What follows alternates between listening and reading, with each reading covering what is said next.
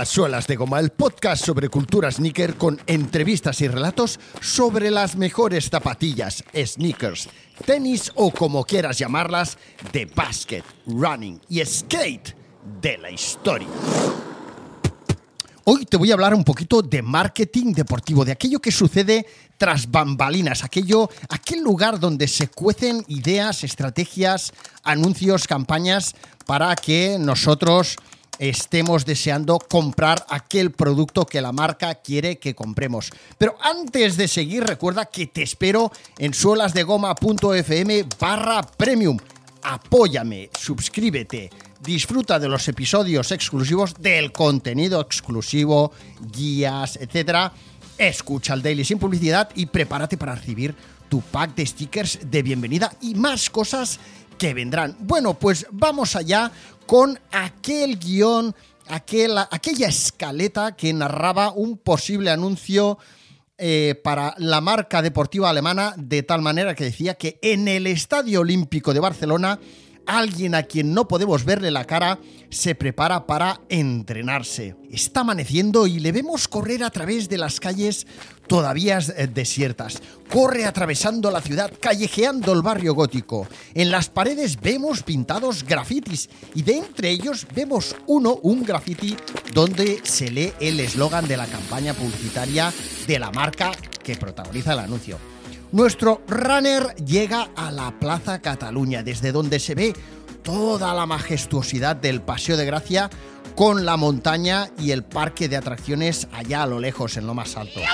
Un balón de fútbol llega hasta los pies de nuestro protagonista y es cuando vemos su cara, la cara de uno de los mejores jugadores de fútbol de todos los tiempos. Sus botas detienen el balón y entonces con un plano que enfoca al deportista, digamos, desde el cielo, vemos como de sus botas aparecen, surgen tres bandas blancas que recorren el Paseo de Gracia hacia arriba. Y él las persigue corriendo con el balón pegado a sus pies, tan solo como él sabe hacerlo.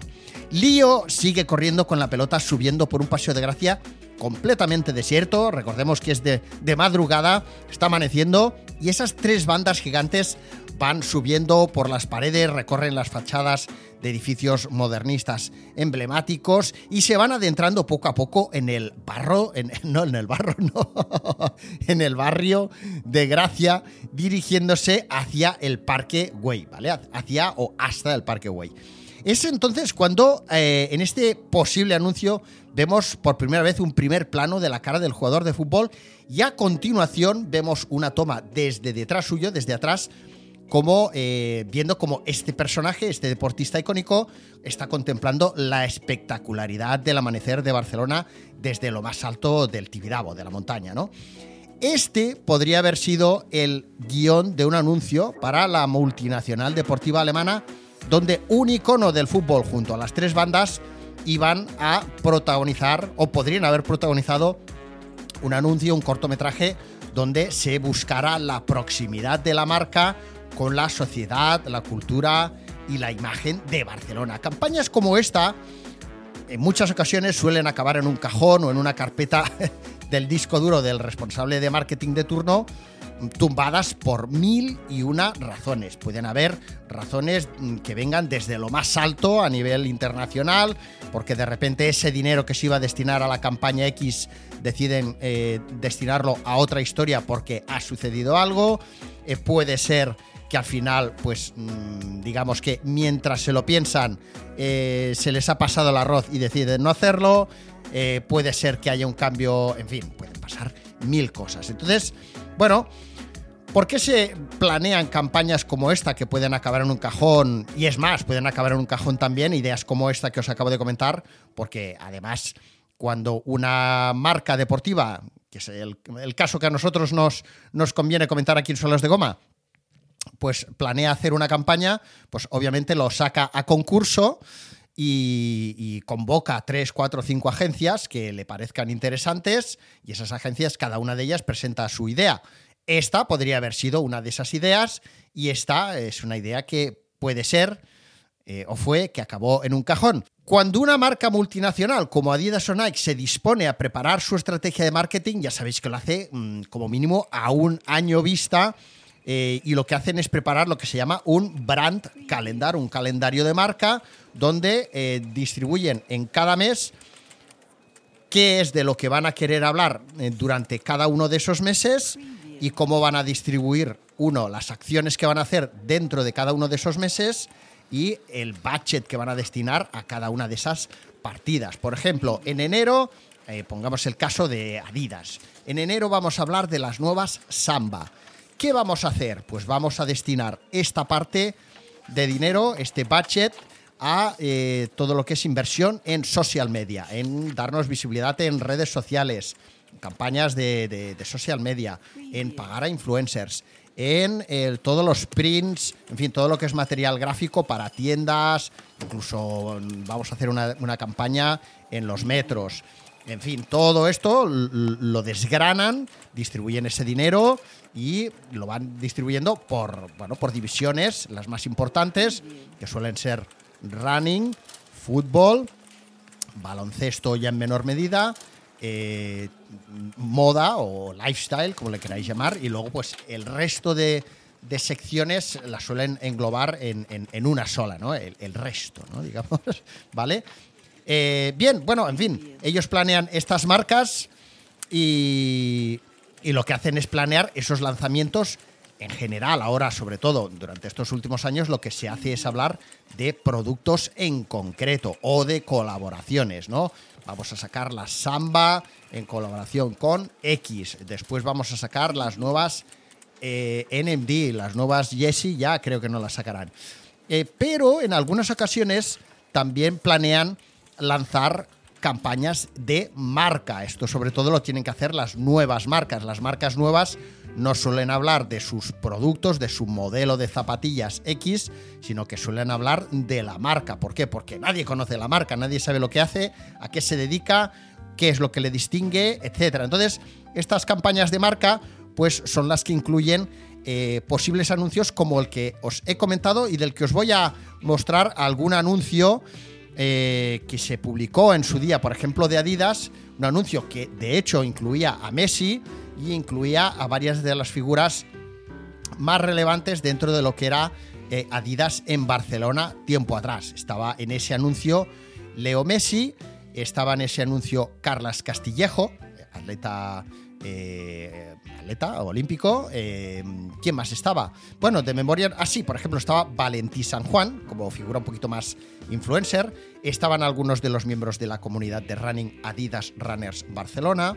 En fin, como ya sabéis, tiempo atrás, eh, Nike y Adidas, no mucho tiempo atrás, tenían dentro de sus planes, tenían como objetivo desarrollar campañas de marketing y ventas centradas en ser los más deseados en lo que se suele conocer como las key cities globales o ciudades clave que eh, son capaces de influenciar al resto del país.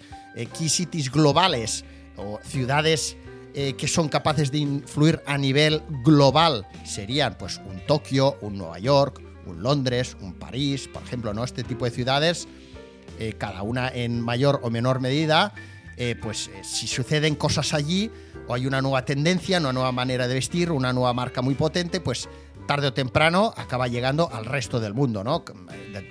determinados países llegantes a determinados otros países después. Ya sabemos que aquí en España, por lo general, lo que suele pasar fuera aquí nos llega, digamos, nos llega, me refiero a nivel mainstream, a nivel general, eh, dos, tres años después. O sea, esto es así, o seis o siete años después, tranquilamente.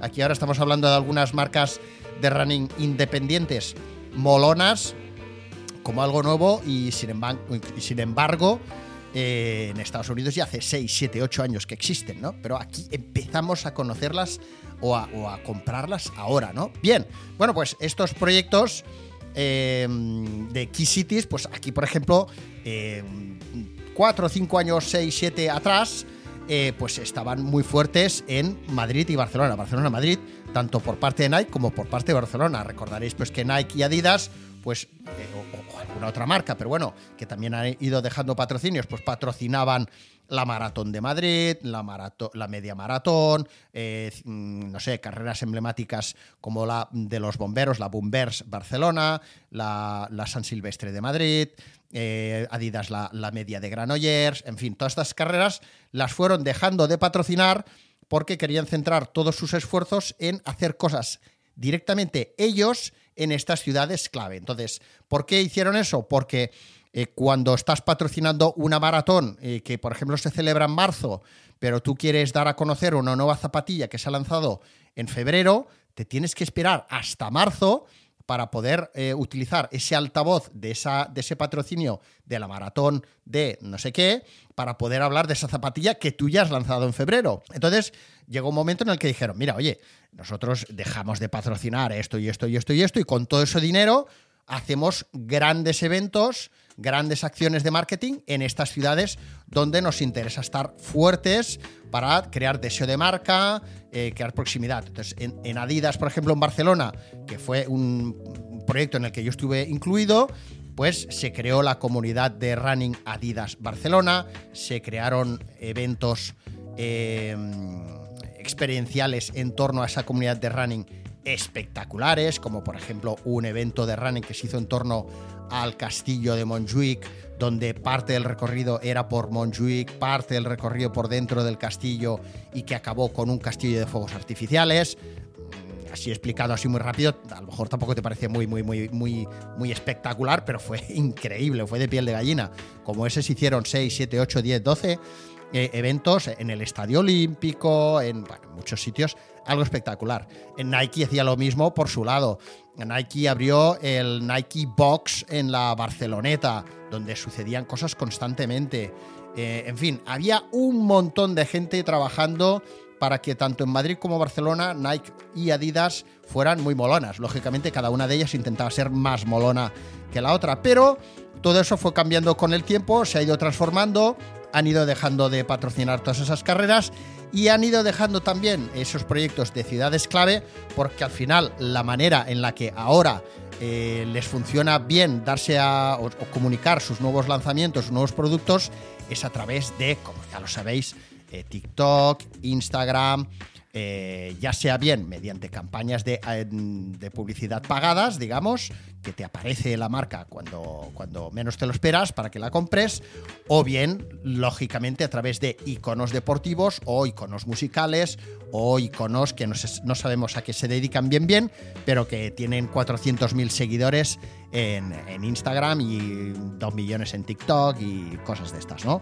Eh, yo, de hecho, en, esta feria que he estado este pasado fin de semana, Scrapwall, eh, todavía estoy tratando de indagar a qué se dedican mucho de esos influencers o caras visibles, a ver, con mucho rollo, mucho tal, pero que en realidad dices, ¿a qué se dedica esta persona? Pues no se dedica a gran cosa, se dedica a, comentar outfits o a comentar a lo que se ha puesto y, tienen... Bueno, en fin, eh, está claro que me he hecho mayor. bueno, en fin, Em, como os decía, todo esto ha cambiado y ahora, pues claro, no, no encontramos ninguno de estos eventos ni patrocinios porque todo esto ha ido cambiando y por eso tampoco vemos campañas de marca como las que estaban haciendo Adidas o Nike tiempo atrás, en mayor o menor medida. Que de hecho ese anuncio que os he comentado, que os voy a poner en Instagram, eh, y que también compartiré con los suscriptores premium para que lo puedan ver en cualquier momento, siempre que quieran y en la versión larga. Eh, en Instagram voy a poner una versión corta. Pues bueno, eh, esos, ese anuncio donde salía Carlas Castillejo, influencers, Messi, etcétera, no se vio demasiado. ¿Por qué? Porque a pesar de que hicieron ese anuncio que, costó su dinerito y, su, y, mucho esfuerzo y mucho trabajo. Ah, bueno, sí, también salía Jordi Alba, eh, Alañá, no sé qué. Bueno, pues eh, donde no se invirtió dinero es en eh, posicionarlo en redes sociales, en YouTube, etcétera. Entonces, claro, si no metes dinero en eso, tampoco se te ve demasiado. Entonces pasa un poco inadvertido, ¿no? En fin, es toda una historia, es muy interesante. Os he dado una pincelada de marketing deportivo para todos aquellos que escucháis suelas de goma, que os gustan las tapas, pero que no estáis en el marketing ni lo vais a estar, pero que seguro que os interesan estas batallitas de, de, puertas adentro, ¿no? ¿Eh? Estos trapos sucios o limpios que se cuecen eh, para poder dar a conocer esos nuevos lanzamientos y que a ti te lleguen de una manera espectacular, que estés deseando comprarlas antes de que salgan a la venta. Bueno, hasta aquí, hasta aquí el episodio de hoy. Mañana, pasado mañana máximo, publicaré el episodio eh, que grabé en Scrap Wall de la mano de Melon Kicks y Bamba Negra. Creo que ha quedado muy divertido porque además apareció por ahí de repente Luis Humi y, creo que lo voy a dejar porque quedó bastante divertido. Bueno, mañana más y mejor. ¡Adiós! ¡Hasta premio!